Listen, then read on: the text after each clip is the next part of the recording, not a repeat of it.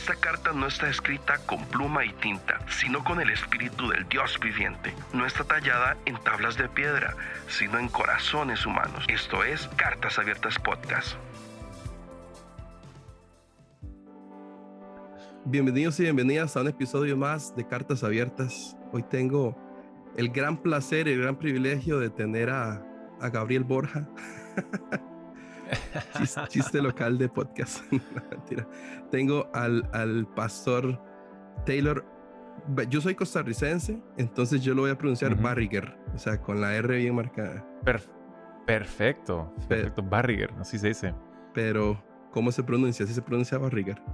Sí, sí, en español, Barriger. Ok. Así lo decimos. En inglés es Barriger. Ok. Pero, o sea, ¿quién dice eso? Nadie. Barriger y ah, es mejor que Barriguer. le, mete una U después de la G, pero no, es Barriger. Perfecto. No, te decía, decía el chiste de, Gabriel Borja porque en uno de sus episodios eh, le pidieron una foto a él, no sé si lo escuchaste. Le pidieron una foto y dijeron, ¡ay, una foto con, con Taylor Barriger! Muy chistoso. No, él es mi, mi hermano gemelo.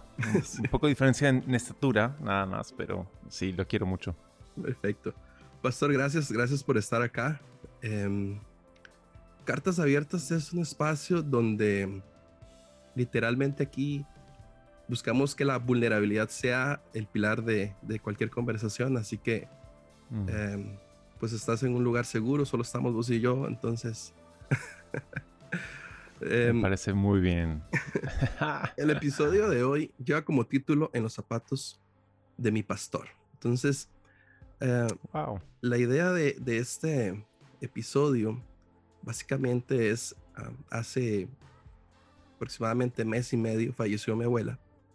Ah, y ha sido un momento muy difícil y mm. muy complicado en la familia. Entonces, wow. Eso me llevó a hacerme una gran pregunta en lo personal, pues digamos que me di mi tiempo. Eh, por ejemplo, no, no, no grabé durante todo este tiempo podcast. Estoy retomando con vos, de hecho. Em, mm. De la iglesia, pues ya estábamos en servicios presenciales, pero pues decidí invertirle un poco más de tiempo a mi familia y demás. Mm. Pero esa pregunta, lo, lo, que, la duda que me, que me surgía a raíz de todo esto es, ¿cómo hacen los pastores cuando suceden cosas así. Porque siempre son ah, los pilares donde, donde vamos a pedir oración, los pilares donde vamos a pedir consejo, los pilares donde vamos a, a pedirles, eh, por favor, eh, ore por mí, ore por mi familia. Pero me llevaba a, la pregunta de, de, cómo hacen mm. ustedes como pastores para lidiar con, un, con el día a día en la vida. Ya, creo que es, una gran pregunta. y, hay varios ángulos a lo cual uno podría acercarse al tema, ¿no? A observar el asunto. Y en, primer lugar, creo que un, pastor que tiene una sana, sana perspectiva sobre su rol como pastor o pastora entiende de que ah, no tiene que estar 100% perfecto todo el tiempo. Entiende de que no tiene que estar animado y de buen humor y ah, positivo siempre. de que es un ser humano. Ah, me encanta como la Biblia incluye que Jesús lloró, ¿no? O sea, Dios en la tierra lloró. y, y Dios en la tierra pidió no seguir con lo que le tocaba seguir, ¿no? Eh, Jesús dijo, yo no quiero esta copa, si podría pasar de mí sería mucho mejor. y creo que cuando uno entiende esa parte, Jesús nos muestra de que está bien tener momentos ah, complicados y difíciles y no es pecado eso. Jesús fue tentado en todas las formas que somos tentados, pero él nunca pecó, como dicen hebreos. Ah, entonces, podemos descansar ahí. Lo, que, lo que yo diría también, otra perspectiva es, yo no soy el salvador de mi congregación. Esa es otra, otra perspectiva muy, muy sana tener, porque uno se puede ser un, pequeño mesías para su gente y no, si yo no estoy, nadie les va a decir qué trabajo tomar y, y, y, cómo, cómo, tomar decisiones y, nos volvemos, la gente depende de nosotros y no somos Jesús, no somos el Salvador. Jesús es mejor Salvador que cualquiera en la historia de la humanidad. Incluso me encanta esta perspectiva porque Jesús ama a mis hijas más de lo que yo amo a mis hijas. Oh. Jesús ama a mi esposa más de lo que yo amo a mi esposa. Y no es que las amo poco, las amo con todo mi ser, pero Él las ama tanto más. Y eso también es, Él es un mejor salvador de ellas de lo que yo soy. Entonces a, entonces a la iglesia, a la congregación, mi rol no es cargarme con las necesidades de la gente. Mi rol es apuntar a la gente a Jesús. Entonces ahí me da libertad de poder decir, ¿sabes qué? Kendall, no tengo la respuesta. ¿No? Ah, es, es, y la gente va a decir, entonces, ¿a quién busco? Bueno, ora en el Espíritu y busca la solución porque el Espíritu Santo nos va a apuntar a Jesús. Okay? Jesús es nuestro guía, Él es nuestro... Ah, me encanta como lo dice en ah, Mateo 11, 28 al 30. Jesús dice, yo quiero tomar tu carga, ¿no? Dame tu carga. Y cuando entendemos eso, de que Él quiere tomar nuestra carga y quiere guiarnos, uf, es un descanso absoluto, ¿no? De todo lo que viene. Y, entonces, ah, ¿crees que, en eso que, decís, que, bueno, es, un poco difícil decirlo por porcentajes, pero ¿crees que hoy por hoy si has, ha cambiado la perspectiva de, de tal vez dejar de ser iglesias tan pastorcéntricas, por así decirlo? ¿O, crees que mm. Ah, sigue, sigue habiendo como cierto, cierta dependencia, digamos, hacia, hacia si el pastor me saludó o si me dio feo o si no me escuchó o si no me contestó el WhatsApp? sí, mejor han visto. Uh, man, no sé, creo que hay varias idiosincrasias que, que afectan el asunto, ¿no? por ejemplo, en la cultura latina, ¿no? En la que estamos tú y yo, ah, eh, predomina una lealtad en la cultura, ¿no? somos personas muy leales, ah, muy, o sea, un ejemplo es en broma, ¿no? Pero es verdad de que si yo al conocerte a ti ahora, yo ya sé que soy mejor amigo de toda tu familia. y, pero si me vuelvo tu enemigo, soy el, enemigo de toda tu familia. Ah, y así funciona el latino. Hay una lealtad uh, no mal puesta, es bello, es hermoso. Pero cuando hay una lealtad del creyente a su pastor mezclado con el modelo de liderazgo que hay en nuestro contexto. La mayoría de presidentes son dictadores, ¿no? En, toda la región. Entonces, un pastor, ¿cómo aprendemos? En empresas aprendemos a ser mini dictadores. Entonces, tienes el mini dictador y la lealtad, y es una combinación de una tormenta perfecta, donde realmente tienes a, dictadores benévolos, ojalá, y gente muy leal, y termina en una, dependencia crónica que no es muy sana. Entonces creo que cuando un pastor entiende de que no está aquí para decirle a la gente qué hacer y cómo hacerlo, cuando el pastor dice, ¿sabes qué? Yo te voy a apuntar a Jesús, yo no sé qué trabajo debes tomar, yo no sé con quién debes casar, y no me voy a meter a tu vida para ver qué haces, lo que haces. Creo que eso va creando en la congregación un espíritu de dependencia de Jesús. Por ejemplo, y voy a pisar algunos talones aquí quizás, pero a mí me frustra mucho el lenguaje cuando gente dice, tengo mi discípulo conmigo, ¿no? Es que mi discípulo hizo esto y yo trabajé con mi discípulo. Me fastidia mucho ese tipo de lenguaje. y me fastidia porque ah, yo no tengo discípulos. Mm. Yo no soy discípulo de nadie más de que Jesús. Todos aquí somos discípulos de Jesús. Y cuando entendemos de que somos discípulos de Jesús y de que no tenemos discípulos, creo que ahí podemos descansar mucho, ¿no? Ah, en, en apuntar todos a, ese discipulado hermoso de Jesús. Ah, porque si alguien es mi discípulo, yo soy responsable por cómo me representa. Yo me voy a meter con tentáculos en toda área de su vida. Y eso, eso no es sano, ah, ni es el corazón de Dios. Buenísimo. Pastor, quisiera, quisiera hacerte eh, algunas preguntas, pero dividirlas en, como somos eh, seres tripartitos, entonces quisiera eh, hacer unas acerca del alma, otras desde el espíritu y otras desde, desde la perspectiva del cuerpo. Ah, y quisiera empezar por las del alma. Y mi pregunta es, em, ¿cuál ha sido el momento más injusto que has vivido en tu ministerio?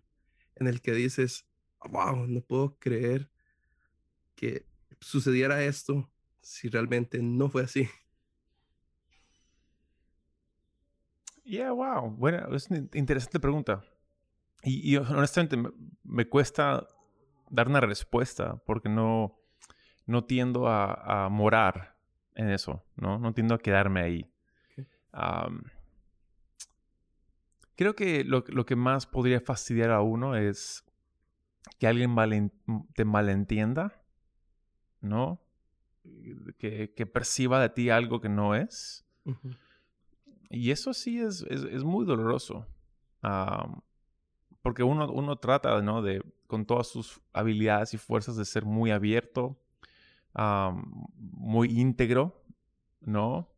Y que alguien ponga en cuestión tu integridad y que alguien ponga en cuestión tu, tu devoción, eso sí es como que, ouch, duele mucho. Y ocurre, o sea, el ministerio te das cuenta de que siempre hay alguien que va a, a percibir lo que haces bajo un lente Ah, escéptico, ¿no? Y, y es parte de, entonces hemos tenido gente de, todo, de todo tipo de críticas y eso como que, ah, entonces te quedas pegado, ¿no? Te quedas pegado de, de los mil buenos comentarios, ese mal comentario. Y eso sí, ah, son, son dagas que penetran muy profundo. Y honestamente no deberíamos dejar que nos, nos haga daño, ¿no? Pero sí, sí duelen mucho. ¿Cuándo fue la última vez que lloraste por algo que, que tal vez se salió de tus manos eh, y que, que, ah, o sea, son, son esas cosas que uno dice, no, o sea, tengo que descargarlo porque... Uy, la última vez que recuerdo llorando así mal, ah, mal, mal, uh, mi trasfondo, soy creativo, pues produciendo diseño gráfico y todo eso, ¿no? Y la última vez que lloré así, mm, así destrozado, fue el 2007, donde hice mi primer evento grande aquí en, en la iglesia en Lima. Y fue un desastre, así un desastre. Y, o sea, teníamos invitados como John Bevere, teníamos a Danilo Montero con toda su gente y entre otros, o sea, fue un nivel muy grande de evento y fracaso. Y la primera noche nada resultó y un, colega mío volteó a mí y me dijo, ¿qué estás haciendo? Eso es una basura. Y entonces literalmente, y lo, dije, con buenas ganas, pero me, chocó mal. Y tenía toda la razón él, pero yo me fui a un lado y lloré por una hora seguida, así destrozado. Pero es una buena lección para mí. yo, ahí traté de cargar, todo con, mis, mis, fuerzas en vez de apoyarme sobre otra gente. Y he llorado otras veces, pero esa fue la última así inmensa, ministerialmente, ¿no? Ouch. Aún duele, aún duele. ¿Y, cómo han salido los, los, las conferencias a partir de eso? hemos tenido tropiezos bien grandes también tendemos a ser muy atrevidos y es como que nos lanzamos de un precipicio ah, armando el paracaídas. Y uh, sí, eh, tenemos buenas memorias de, momentos duros. ay, ay, ay. Hasta, hasta el año pasado, ¿no? Hicimos un evento en línea que se llamaba Amor del Bueno. Y uh, así, mega, mega, mega evento y la primera noche uh, crasheamos servidores nuestros y externos. Y fue, fue, pucha, fue, fue muy duro, muy duro. La segunda noche mejoró abismalmente y aprendimos qué no hacer. Por ejemplo, eh, no es una buena idea abrir, abrir 10 Zooms en una computadora. no es buena idea, no es buena idea. sí, yo lo sé, yo sufro eso. yeah. Ok. ahora, eh, tal vez en, más a la parte física del cuerpo. Hay algo que, que, que tal vez por, por años, no sé, tal vez ah, algún padecimiento, algún defecto o algo que ah, con lo que Taylor Barriger eh, lidia día a día que, que, bueno, no sé si será ah, la mejor expresión, pero será tu aguijón en la carne. o sea, como eso. Varios, muchos, muchos, muchos. Uno, uno, de ellos que, predomina es, tengo una deficiencia de aprendizaje. en, es, tengo una dislexia. Entonces, cuando, cuando leo, mi comprensión de lectura es bien baja. Y ha sido algo que batallé mucho cuando era joven. Ah, era, o sea, yo no sabía qué era. Y ya luego, luego ya en mis treintas entendí que era dislexia y que yo tengo dislexia y que con razón. Entonces hasta el día de hoy lucho con eso. Cada vez menos, pero es una lucha. y como el aguijón en la carne, entendí de que Dios es más fuerte de mi debilidad. Entonces, literalmente me ha hecho, eh, el la dislexia me ha hecho un mejor comunicador. Ah, ¿Por qué? Porque tengo que memorizarme cosas en vez de leer cosas. Mis notas, no puedo leer notas mientras predico. Es como que me, tropiezo si lo hago. Entonces, tengo que memorizar mis notas. Y, entonces me, me, ido mucho. Ahora, por otro lado, otro aguijón en la carne es el helado. ¿no? Ice cream. Ay, ay, ay. he pasado temporadas donde dos meses seguidos comía un, un litro de helado al día. Wow. Y ya, de hecho, es un tema ya enfermizo, ¿no? Entonces, he tenido que ir navegando eso y me ven flaco, pero es que como demasiado sano el resto del tiempo. y no, es, entonces, e-, es, es, es, como al final del día como uno lidia con el estrés, ¿no? Y aprendiendo cómo lidiar con el estrés mejor. Buenísimo. Y pastor, ¿eres más de abrazar o de, o dejarse abrazar? he pasado de etapas, de diferentes etapas. no, o sea, uno de mis lenguajes de amor es toque físico. Como así demuestro, hey, ¿cómo estás? Te quiero, ¿cómo vas? así. entonces yo diría, antes de estar casado era muy de abrazar a todos, todos, todos. Y ya estando casado he aprendido de que tengo que tener más cuidado, ¿no? de lo que yo antes tenía, ser obvio. entonces aún, aún, sigue siendo una expresión mía, pero ya cada, cada, vez más uno tiene que poner barreras muy, muy fuertes y es, lamentablemente aún con, con, hombres hoy en día, ¿no? Es, y es parte de, entonces creo que uno puede mostrar afecto y mostrar vulnerabilidad sin, sin tema de, del, del abrazo, del toque físico. No, no hablo de nada, nada raro, solamente un abrazo. Pero eh, creo que es, es, es, lo que nos corresponde, lo que nos toca hoy en día, ¿no? Y es medio fregado, pero es parte de. ¿Y con, y con tu esposa, con Shana, eres más de abrazar o, de dejarte abrazar? Sí, yo soy más de abrazar, sin duda, sin duda. Ahora, me dejo abrazar, pero tengo claustrofobia a veces.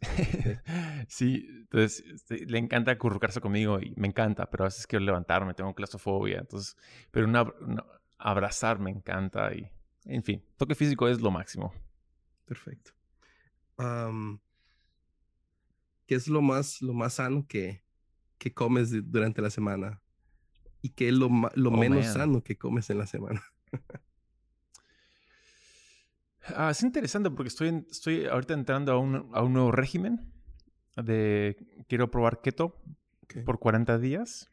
Así, estricto, estricto. Entonces estoy ah, que convenzo a, mucha gente que lo haga conmigo, ¿no? Pero ah, creo que lo más sano que como, no sé, como muy sano, sería quinoa negra. Amo quinoa negra. Ah, es delicioso y me encanta, me encanta comerlo. Es buena fibra, muy nutritiva. Lo menos sano quizás sea pan, pero aún así como pan de masa madre. Entonces es un buen pan, ¿no? Ahora estoy justamente haciendo, masa de pizza y quizás eso sea lo, peor, ¿no? Aunque es masa de pizza de masa madre, ¿no? Pero igual, o sea, ya es una tonelada de calorías. ¿Y los helados? Sí, ya no como mucho de eso. Ah, he tenido que separarme, literal, porque si no me destrozaba. aún mis hijas tienen helados cuando quieran, hay una refri entera de helados, ¿no? Pero sí, porque si una mordida no puedo. Tengo que bajarme todo el, el litro y nada que ver. ¿Y cuál es tu favorito? Cookies and cream. Cookies and Cream es una maravilla, una maravilla. ¿Tú eres helado también o no? Pues sí, la verdad que sí. Eh, el problema es que solo no me lo puedo comer, o sea, tengo que ponerle eh, sirope, ya sea de caramelo o de chocolate, y ya luego, este, pues, ah, galletas. Entonces, solo no puedo mm. comer helado. es el detalle. Sí, pues, sí, pues. Se acumula, se acumula. Curiosamente, ayer estábamos en, en, una sala Clubhouse y estábamos hablando de cereales y, y pues empezamos a, a, conversar de que cuál era el favorito. Entonces, cada quien decía su marca. Entonces, yo les decía a ellos que para mí comer cereal solo es, es imposible. O sea, yo tengo que ponerle galletas al cereal porque siento que no me va a satisfacer. Entonces, las galletas yeah, wow. traen su complemento. ¿Qué, qué loco. Sí. Wow. ¿Y qué tipo de galletas? Ah, bueno, es que aquí en Costa Rica hay unas que se llaman chiqui, que son, pues, son de acá, este, y sin Oreo. Entonces. Eh, wow, tú sí, ¿ah? Sí. Tú sí. yo, yo, yo, yo, crecí con cereales. entonces yo me podía bajar media caja de uh, Frosted Flakes, ¿no? Delicioso. Y con azúcar encima, más extra. Ah, y también otro de mis favoritos es Honey Nut Cheerios. Uf. Dios mío. Ah, y, me gusta Captain Crunch, pero siempre hacía que la, la parte de arriba de mi boca se, se, corte. Entonces, muy rico sabor, pero nah. Mucho sacrificio. sí, demasiado sacrificio. Pastor, volviendo a, lo, que, a lo que conversábamos, em, y, y, y, a lo que mencionaste al principio, ¿qué tan ejemplar tiene que ser la vida de un pastor? En, hablándolo en, en, todas las áreas, digamos, en, lo social, em, en lo económico, en lo espiritual, demás. ¿Cuán ejemplar debería realmente de ser eh, la vida de un pastor? Ah, yo creo que muy ejemplar. tienes que ser digno de ser seguido. Y viene con bastantes sacrificios, ¿no? El, ser ejemplar. Ah. y, creo que es fácil, o sea, ser ejemplar no es ser perfecto. Eso, eso no confundamos eso, ¿no? Porque uno puede pensar ser ejemplar es ser perfecto. No, no tiene que ser perfecto, pero sí tienes que ponernos límites muy claros y muy sanos ah, para, uno mismo. Por ejemplo, me, fascina a Billy Graham. Ah, él, él cuando era joven y él y otros evangelistas se volvieron muy conocidos rápidamente. Y ah, eso incluía mucho dinero, mucho reconocimiento, eh, muchas oportunidades y ellos escriben lo que llaman el Modesto Manifesto, el manifiesto de Modesto. Y lo pueden googlear, es fascinante, no, no es largo, pero escriben conductas que ellos iban a guardar. no tema de dinero, nunca esto, y un tema de... El, que más me salta a mí la cabeza es un tema de Billy Graham nunca se subía a un ascensor con una mujer que no fuera su esposa. A solas, ¿no? Incluso si él estaba solo en un ascensor y paraba en un piso y entraba una mujer y tenían que continuar subiendo, él se bajaba para no estar solo en el ascensor con ella. Y uno podría pensar, wow, qué, qué, qué, exagerado, o sea, y anticuado.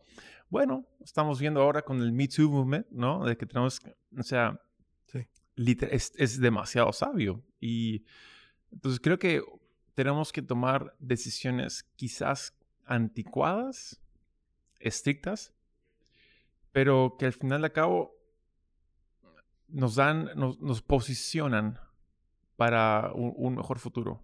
vemos demasiados hombres y mujeres más ungidos que nosotros, más creyentes que nosotros, cayendo en, en, en, cosas malas.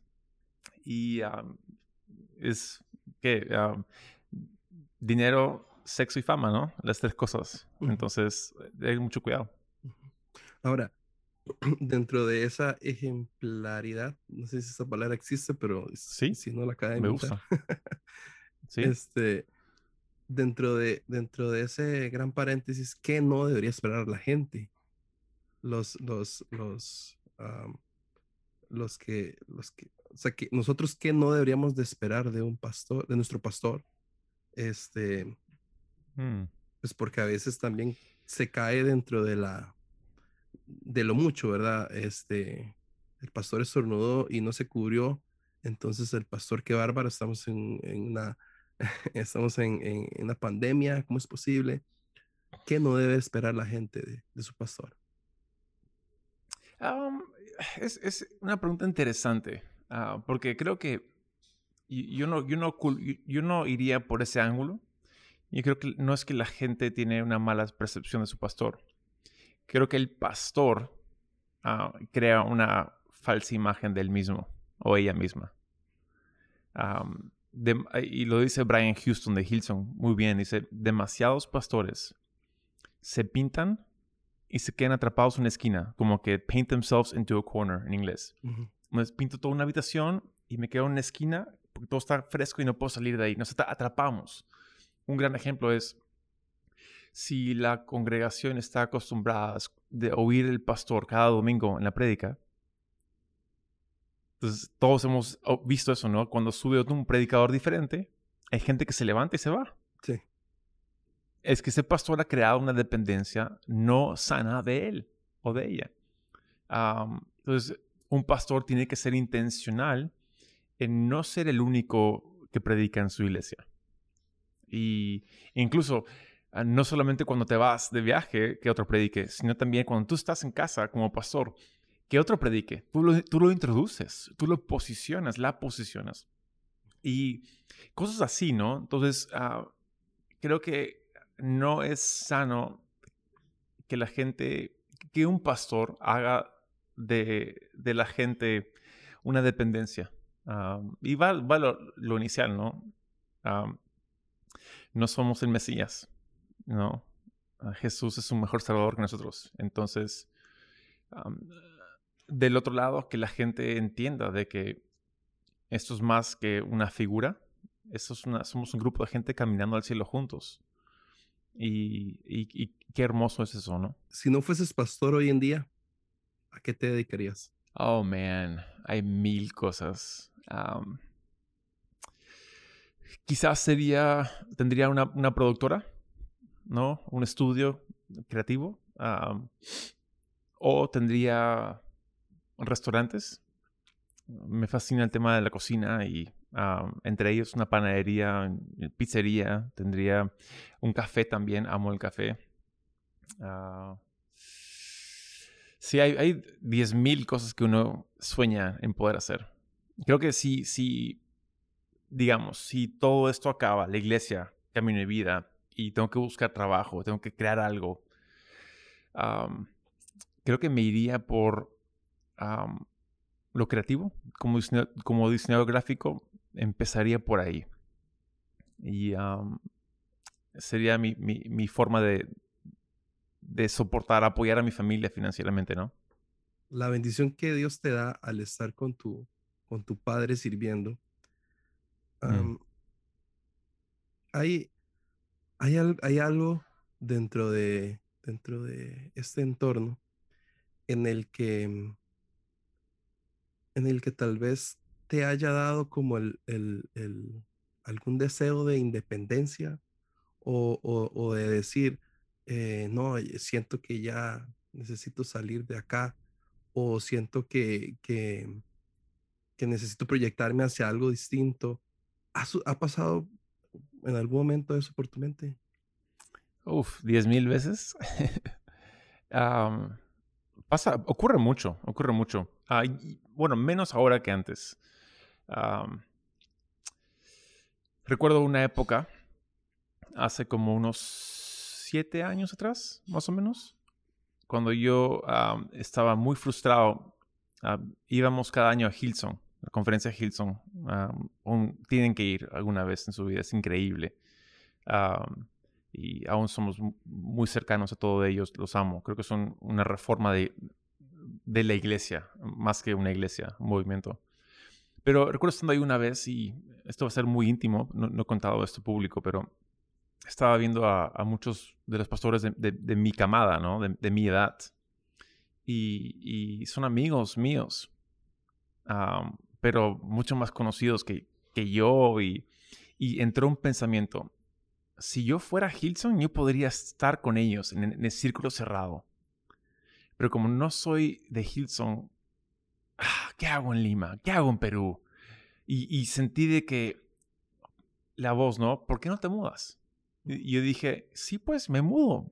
Vengo a Hilson, soy parte de esto y yo seré, porque yo también puedo como ellos. Y, sentí que el Espíritu Santo me retó. Ah, me dijo, ya pues anda, dale, sí, tienes toda la razón. Y empezó a echar, así ganas y, y, de ahí sentí que el Espíritu Santo me dijo lo siguiente, pero a ninguno de ellos les di el don de hablar el español e inglés. Solo tú hablas ambos idiomas, de, de, todos aquí. Ellos están construyendo algo maravilloso, pero yo quiero que construyas algo tú en un, en un país hispano. Y, y yo empecé a llorar dije, ok, la imagen que vi en mi cabeza es, vi torres gigantes construidas en Australia, en Estados Unidos, en partes de Europa, pero en América Latina habían pocas. Y sentí que Dios me dijo, el Espíritu Santo me dijo, yo te he dado esto, el inglés y el español, te he puesto en una iglesia, camino y vida, para que tú seas parte de un nuevo mover de levantar la iglesia a un estándar para poder ser puentes con otras, otros, otros continentes y otras, otras culturas. Y tienes el don. Entonces, y justo eso es antes de que realmente mi amistad con, sea con Josiah Grassman, con Andrés Speaker, con Chris Méndez, ya conocía a Chris muy bien entonces, pero con Steven, con todos, se dio un año y medio después de eso, aprox. Y no, no fue lo que yo busqué. Yo estaba buscando estar, estar en la relación de los, ah, gringos y australianos. Y tenía amistad, pero no, no estaba en el círculo. Estaba buscando, anhelando. Pero cuando decidí plantarme aquí, vi de que Dios hizo florecer algo natural, donde no tenía que buscarlo nada. No, no, no, lo he, no he perseguido nada. Incluso me da risa porque yo, yo no publico fotos, fotos mías predicando nunca. podría, podría jugar ese juego de, de, marketearme mejor, pero no marketeo porque no soy un orador que viaja itinerantemente. Yo soy un pastor en iglesia y si me invitan es porque quieren más de camino de vida, no quieren más de mí. Y, igual miro atrás y cómo Dios ha hecho florecer. y entonces es, es, curioso, ¿no? Entonces antes fui tentado más de salir Hoy en día no, hoy en día me doy cuenta de que trabajar con mi padre, de la forma como lo hago, hay más fuerza y hay más fortaleza y me encanta. Aunque tengo 40 años, ah, aunque siento que estoy hongueándome a veces, ah, de que debería tener más responsabilidad propia a mi edad, digo, ¿sabes qué? ¿Quién dijo que tiene que ser así? Si, y si a los 50 años recién soy mi propio hombre, entre comillas, no importa. vamos a echarle con ganas y voy a ayudarle a mi padre a construir una iglesia que pueda realmente ser de, transformación en el continente. Y, cuando vives, por ejemplo, e, e, es, esa situación que viviste en la que vinieron ese tipo de pensamientos y, tal vez cualquier otro pensamiento como, como ser humano, eh, normalmente a quién acudes, a, tus amigos em, que están fuera del país o amigos que están dentro del país, o crees que te dan Ah, perspectivas diferentes, los que están dentro como los que están fuera? no, no, soy una persona muy abierta con eso. es una lucha interna, si soy muy sincero. De hecho, hay mil, mil, y un conversas y, ya, pero ya las conversaciones ya están seteadas en, en, la convicción de que ya tomé mi decisión. Entonces ya no hay una decisión que tomar. Ah, ya está tomada. Entonces la, la riña ya no es tengo que ver con alguien para ver qué pasó o cómo, cómo puedo lidiar con esto. No, ya tomé la decisión. estoy plantado en camino de vida y, y, no, tengo, no tengo afán de, de, de, transicionar. Tengo afán de seguir impulsando a mis padres como mis pastores. Tengo un afán de seguir ayudando a levantar nuevos líderes en la casa. Tengo un afán de así feroz de embellecer la novia. Y cuanto más puedo hacer eso, mejor. Entonces, ya no tengo tanta riña para hablarlo. Mi esposa es alguien con quien yo hablo ah, y ella habla conmigo, pero en sí no, no mucho. ¿Cuál podría ser el, el momento más feliz y el momento más triste de toda esta pandemia? Desde que inició. Oh, man. El momento más triste es, es, ver tanto dolor. Mucho dolor, mucho, mucho, mucho dolor. Aquí en Perú, uno de cada 200 han, han muerto. Y sigue empeorando. Ah, eso, ha sido, ha sido horrible verlo. me ha tocado momentos muy complicados donde gente me pregunta, pero ¿por qué? ¿Y cómo es posible? ¿Y Dios acaso no, es bueno? Y no, es, es, bien complicado eso. el lado bueno, lo que me ha, encantado de la temporada, son, son varias cosas, pero principalmente es estar con mi familia. Ah, nunca he estado tanto con mi familia como ahora. Ah, cuando, ah, pre-pandemia, yo viajaba mínimo 100 mil millas al año. viajes rápidos, ¿no? Predicando en lugares y todo eso. E, e, e, en la pandemia, eh, o sea, hice mi primer viaje hace unas semanas. Mi primer viaje en 13 meses. Ah, es una locura. Pues lo que he podido hacer es, he podido ver a mis hijas crecer. he podido ver a mis hijas en, de, más cerca, de forma más pausada. Y también con mi esposa, mi relación con ella ha mejorado mucho en la temporada. Porque estoy aquí. Y qué, qué regalo de Dios, ¿no? ha sido eso. Por ejemplo, este, este viaje que, que, que, tuviste en el que, bueno, pues ahí vimos que anduviste eh, disfrutando los paisajes en motocicleta.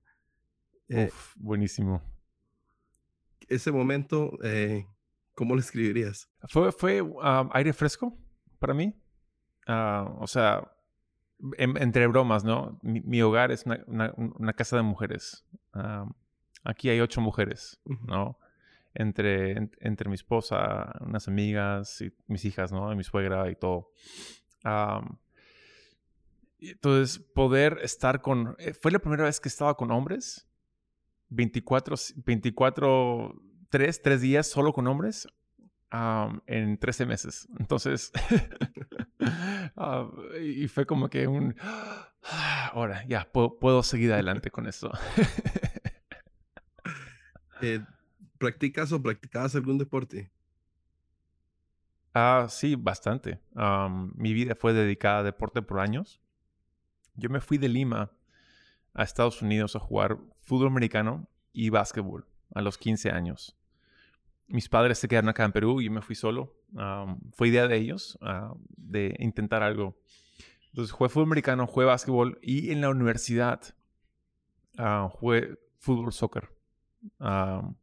y, o sea, ahí hay un total de unos 10 años de que mi vida era deporte, dedicada al mil por ciento.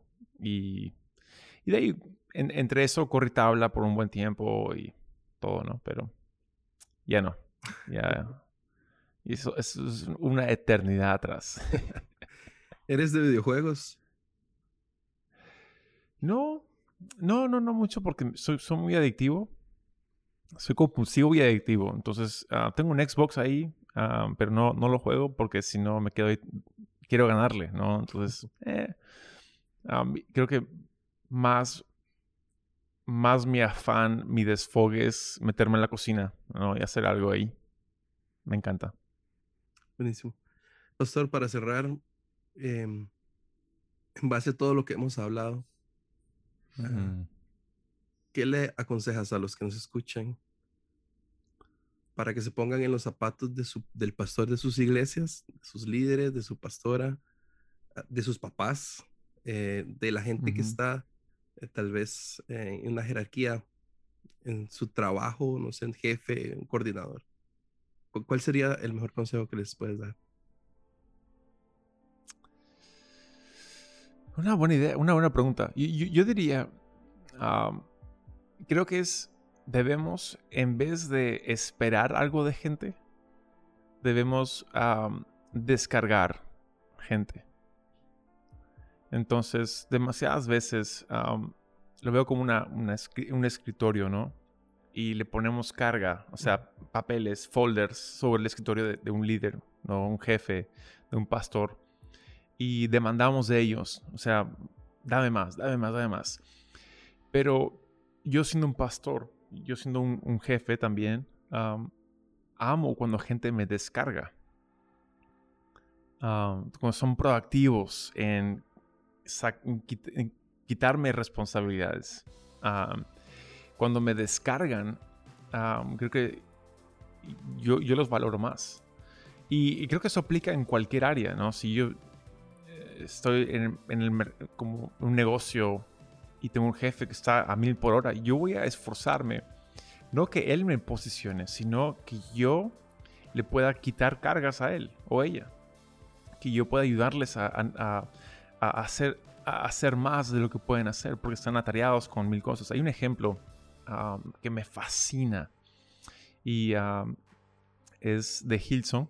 Um, Brian Houston un día estaba frustrado.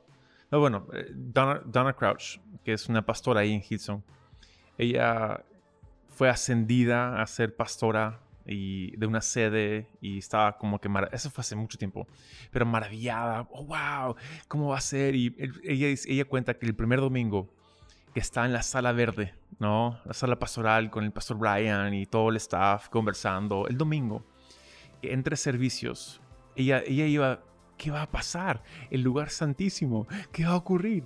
Y, el pastor Brian, ella fue choqueada porque el pastor Brian estaba mirando por la ventana frustrado con el estacionamiento. De que eh, los carros estaban atorados en un tráfico y que, ah, esto me frustra y qué horrible. Y su mente no estaba en el siguiente reunión, estaba enfocado en, es un caos. Y ella dijo, ya, ya sé qué hacer. Mi trabajo es que él nunca jamás se tenga que preocupar por el estacionamiento yo voy a quitarle esa carga. Y fue su mira, fue su, ahora, si conocen a Donna Crouch, ella es de las líderes más increíbles en el mundo. fascinante su capacidad de líder. Y es porque ella descargaba, no cargaba. Yo diría en cualquier ámbito, enfoquémonos más en eso. que nuestra dependencia sea de Jesús para, para que supla necesidades pero que sirvamos descargando al pastor, la pastora o nuestro jefe para que ellos puedan lograr más en donde tengan que hacer más. Muchísimas gracias, de verdad, pastor, por, por tu tiempo, por tu sabiduría, Buenísimo. por estar acá. Eh, de verdad que este em, era específicamente lo que, lo que quería captar dentro de este episodio. Así que de verdad, muchas gracias por, por estar acá. A ti, Kendall, por la invitación y, gracias. Buen trabajo con esto y ah, emocionado por, por, lo que sigue para ti y para tu familia, tu iglesia y grandes cosas. Buenísimo. Muchísimas gracias, pastor. Un abrazo. Buenazo. Chao.